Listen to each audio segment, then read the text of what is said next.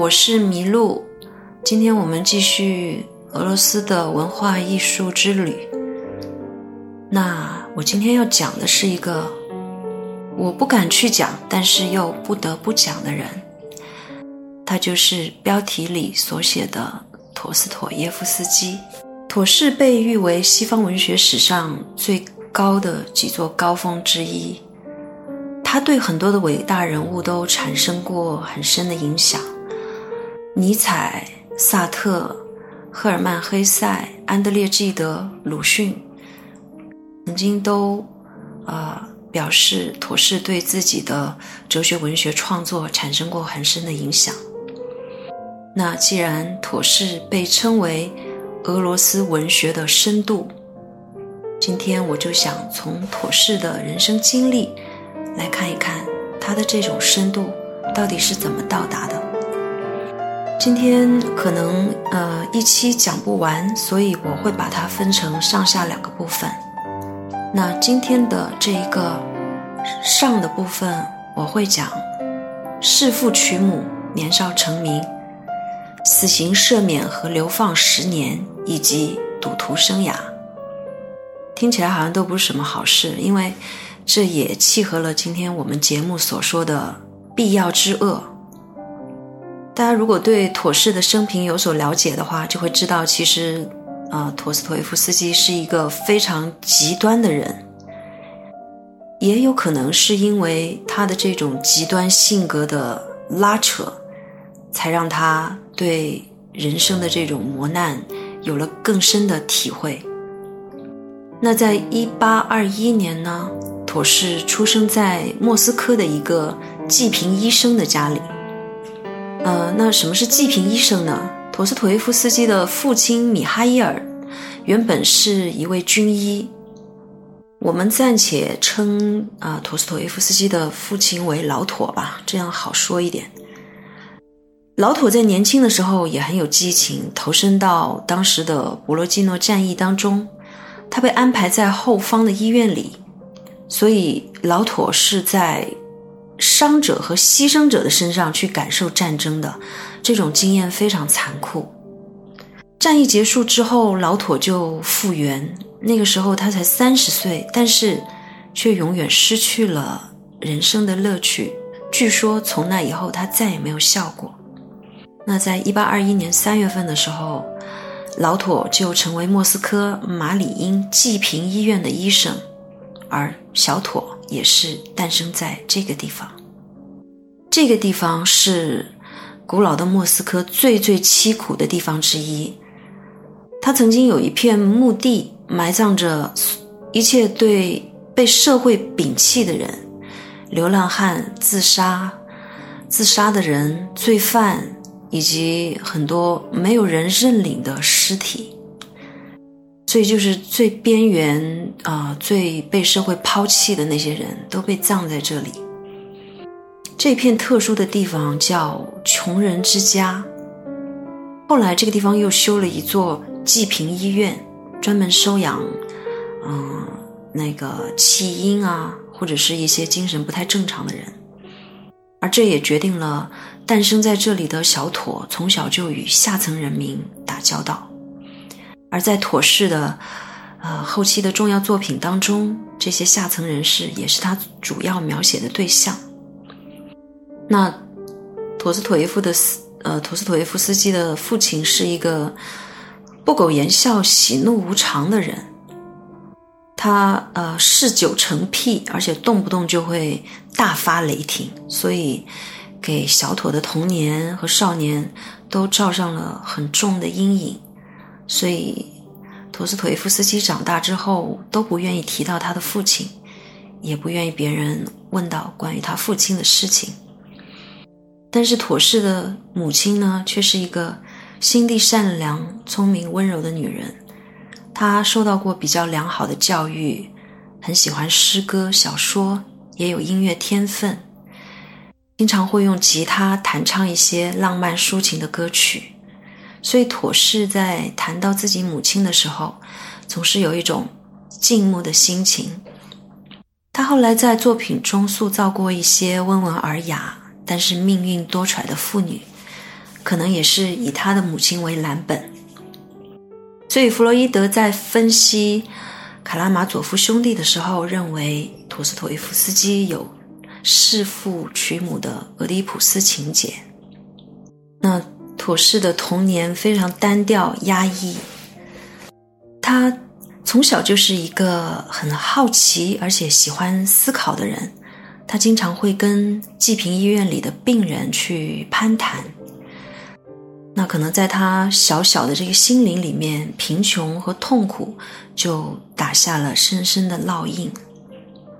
而当时他家里的一些农奴出身的佣人和奶妈，呃，给他讲了很多的民间故事和神话传说，所以在妥氏后来的作品里，也会有一些心灵很高尚的平凡的妇女。而这些，呃呃底层的人士给陀思妥耶夫斯基所讲述的这些故事是有很大的表现力的。陀氏家里有一个书橱，里面有各种各样的小说，对他影响最大的就是旧约和新约的故事汇编。当时由于父母都十分忙碌，那土氏就花了很多的时间在这个书橱里看书。他的父母也没有意识到，这些书在这个小男孩的心上就播下了文学的种子。一八三七年呢，妥氏的母亲因为肺病而去世了。呃，那妥氏母亲的去世与昨天我们提到的普希金的离世几乎是同时发生的。那普希金的死呢，当时是震动了整个莫斯科。由于当时妥氏一家人都守候在母亲的病榻旁，所以他们一直啊等到母亲过世，回到寄宿的中学，才得知这一消息。而妥氏的母亲去世，有很大一部分是由她的丈夫所造成的。这个温柔贤惠的女人，经常都会受到丈夫和呃这个。外人的无端的猜忌和责难，在她写给丈夫的信当中这样写道：“尽管我心中充满着爱，但我的爱情和感情却不能被人理解，反而受到卑鄙的猜忌。随着年华和岁月的流逝，我脸上出现了皱纹和黄疸的症状，天生活泼的性格如今变得郁郁不乐，愁容满面。这就是我的命运。”母亲去世以后，妥氏的家庭就彻底崩溃。他的父亲也离职退休，他和哥哥由库马宁夫妇领养，两个人被送到彼得堡，进入了军事工程学校。然而，妥氏对工程根本就不感兴趣，但是老妥却根本就不理会他的感受，因为在老妥看来，写诗是一件无聊又无用的事情。而只有工程技术这一类的事才是真正实用的事情，啊，其实这个跟维特根斯坦的呃经历也很像。那土氏在工程学校呃读书的时候呢，仍然坚持写作，保持自己对文学艺术的爱好。每当夜深人静的时候，他就会坐在学校的一条小河旁边，如饥似渴的阅读文学作品。他在读的时候会产生很多的问题。他写道：“人是一个谜，应该解开这个谜。”在工程学校学习的这段时间，妥氏的生活非常拮据，他也不会去找家里要钱，因为只会得到老妥的一一顿臭骂。到了一八三九年，他的这个唯一的微薄的经济来源完全断绝，因为父亲去世了。而他父亲的死呢，真的只能归罪于他自己，因为这个老军医到了晚年越来越吝啬，越来越残酷。他经常喝醉了以后就鞭打农奴，而且还强迫农奴的农奴的女儿跟自己同居。那当地的人都非常憎恨他。那终于有一天呢，在忍无可忍的情况下，几个农奴就密谋杀死了他。而当陀思妥耶夫斯基得到父亲死讯的时候，第一次就犯了严重的惊厥，昏了过去，而这就是后来折磨他一生的癫痫。到一八四三年，妥氏终于修完了工程学校的全部课程。这个时候，迎接他的是尼古拉时代的冷酷的现实。而这个时候的妥氏呢，已经展现出，呃，对金钱的一种，呃，极端没有概念的一种习惯，而而这个习惯也跟他后期的赌徒生涯有很大的关系。妥氏经常都会陷入吃不上饭的一贫如洗的状况，然后可能突然有一天呢，又开始出入于豪华的餐厅，然后。到第二天呢，而又一分钱都没有了。也就是从这个时候开始，他已经开始在台球上去做一些赌博的行为。妥氏毕业后到彼得堡，很快就被这种纸醉金迷的生活吸引住了。他很喜欢去看演出，去大饭店，去咖啡馆，去参加宴会，大吃大喝，狂饮滥赌。而也正是在这个时期，他接触到了一个特殊的世界，这就是典当、借贷、高利贷、倒卖期货股票的世界。妥氏曾经拿出一年当中最后四个月的薪水做抵押，向一个放贷的低级军官借过一笔钱，并且事先就扣除了高额利息。我觉得这些。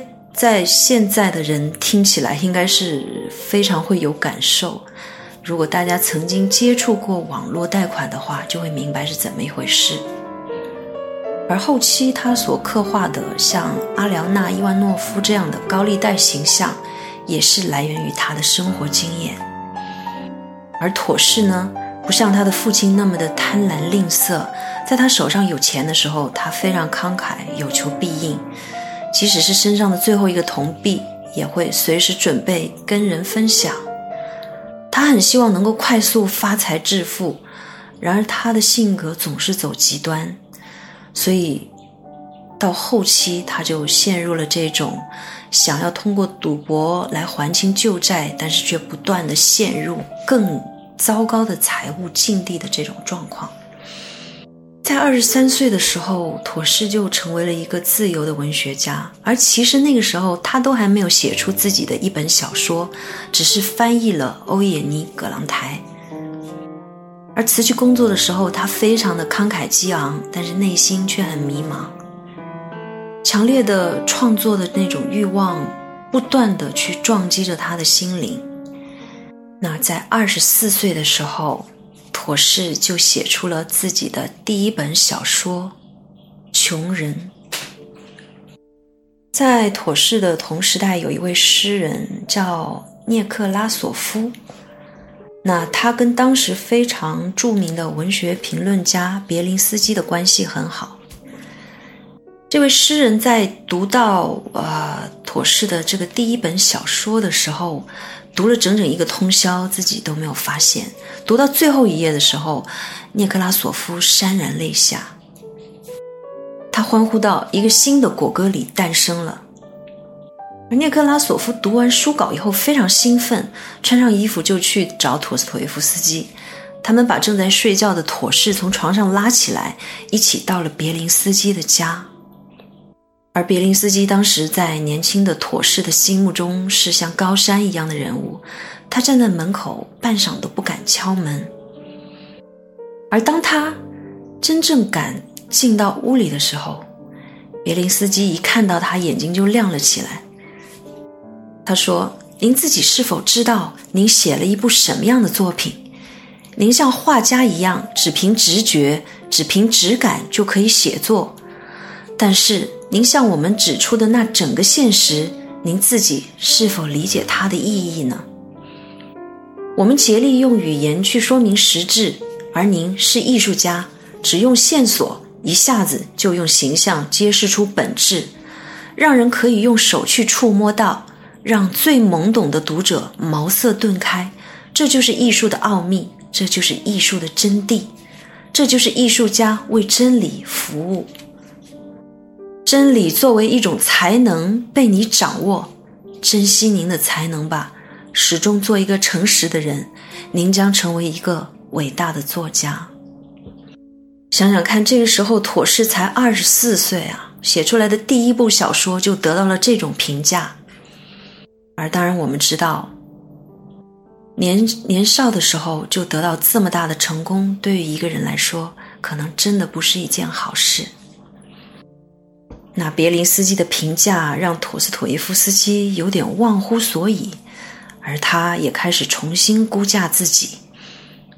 后来的事实证明，别林斯基对妥氏的过分热情的评价对他是有害的。妥氏开始对自己的才华和天赋充满坚定的信心，但是他这种天真幼稚的态度受到当时的著名文学家的讽刺和嘲笑。屠格涅夫曾经以别林斯基的口气给妥氏写了一封带韵脚的信，而这封信呢？呃，就在讽刺和挖苦妥氏有一次在一位年轻女郎面前当场晕倒，而其实这正是妥氏当时癫痫病发作，而托格涅夫并不知道他患有这种疾病，而这些来自社交界的讽刺和嘲笑，让敏感又自尊的妥适受到强烈的刺激，他决然离开社交界，不再与人交往。他甚至对别林斯基也很失望，说他是一个非常脆弱的人，连他的文学见解也是朝三暮四，变化无常。一八四九年的四月十五号这一天是俄国的文学史和社会思想史上很值得纪念的一个日子。那在一次聚会上，妥氏朗读了别林斯基给果戈里的一封信。这封信对当时沙皇的统治和社会的问题进行了非常大胆的揭露和强力的抨击，与会者大为震惊。而在此之前，这封信就已经在莫斯科争相传抄，不胫而走。而妥氏读的这封信也给自己埋下了祸根。几天之后的半夜，妥氏在睡梦当中被宪兵抓捕了。罪名是搞思想上的阴谋。长达八个月的审讯结束以后，妥氏被判处死刑。起诉书上的指控说，他宣读和传播文人别林斯基的一封犯罪的信。一八四九年十二月二十二号，本来应该是行刑的日子。妥氏和其他的小组成员一共二十多个人被囚车押往刑场，在刑场上，犯人们可能都觉得自己的生命只剩下几分钟了。当时，犯人们都踏着台阶登上断头台，随着举枪一声令下，枪支全部向上举起，而检察长拿着一张纸走上木台。准备宣读最高当局的判决。检察长宣读完毕之后，神父读完最后一道训诫，让这些罪犯亲吻十字架。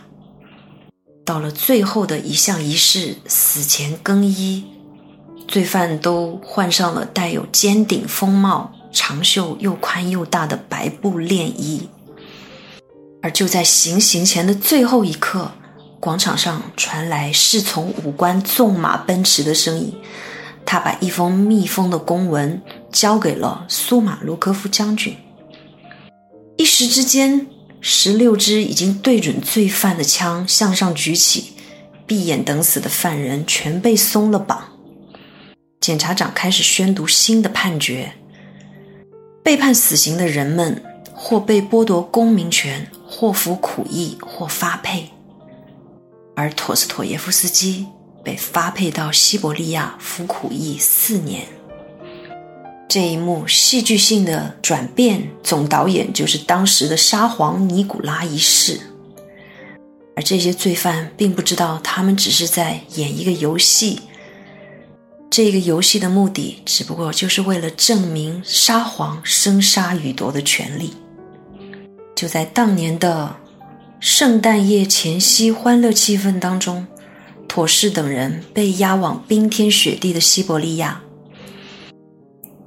而在他们离去之前，在途中的一个羁押站发生了一件让他永远难忘的事情。有几位十二月党人的妻子来探望这些政治犯，这些默默无闻又高尚的俄罗斯妇女，和他们的丈夫或情人一起来受苦受难。他们带来了午餐，还给每人准备了一本圣经。这本圣经陪伴了陀思妥耶夫斯基一生。在西伯利亚的生活非常的不堪回首，这些罪犯随时随地都带着枷锁，甚至在洗澡和因病住院的时候也要带着。而这一段苦役的生活也改变了妥适的思想和信念。他在写给兄长的信中写道：“那个曾经进行过创作。”并以艺术的最高生命为唯一志趣的头脑，那个曾经意识到并已习惯于关注精神的最高需求的头脑，已被人从我肩头砍去。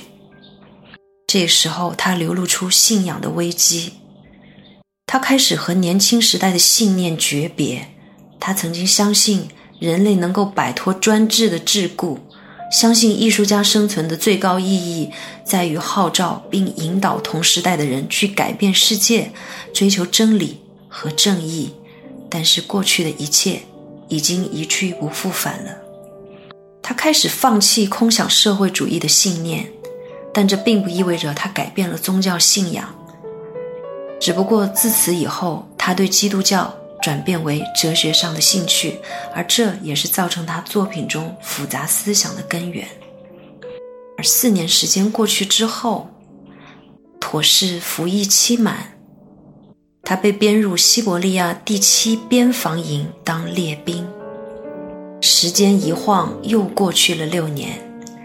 妥氏在寒冷的西伯利亚边陲一共度过了十年时光，也就是从他二十八岁到三十八岁的这一段人生当中最黄金的时间。那在一八五九年，妥氏就获准退职，获得了有权居住在首都以外任何地方，并且按规定发表作品的权利。这个时候，我觉得可能是因为他这十年在这个极其苦寒的地方度过了这样一段生涯，他很想尝试写一些其他风格的作品。这个时候，他写了两部喜剧中篇小说，但是都不是很成功。也许他的一生是为创造悲剧而生的吧。那在这个时候呢，整个俄国正处在一种非常尖锐的危机当中。沙皇虽然废除了农奴制，签署了法令，但是只让农民获得人身解放，而不允许他们占有土地，而这就导致了农民阶层的饥饿和无家可归。